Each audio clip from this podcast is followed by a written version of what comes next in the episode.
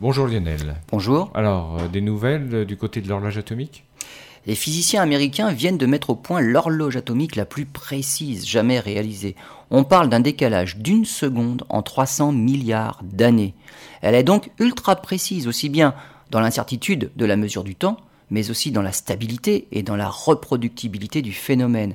Pour arriver à ce niveau de précision, il leur a fallu 1000 atomes d'un élément qu'on appelle l'iterbium, des atomes qu'ils ont refroidis pratiquement au zéro absolu, c'est-à-dire vers moins 273 degrés, et des atomes qu'ils ont piégés dans des faisceaux laser. Autant dire le nec plus ultra de la physique. Une précision en fait qui ouvre la voie à une toute nouvelle précision pour d'autres domaines de la physique, puisque la gravitation agit sur le temps la forme de la Terre pourrait alors être connue avec une précision de 1 cm avec cette horloge, contre plusieurs centimètres aujourd'hui.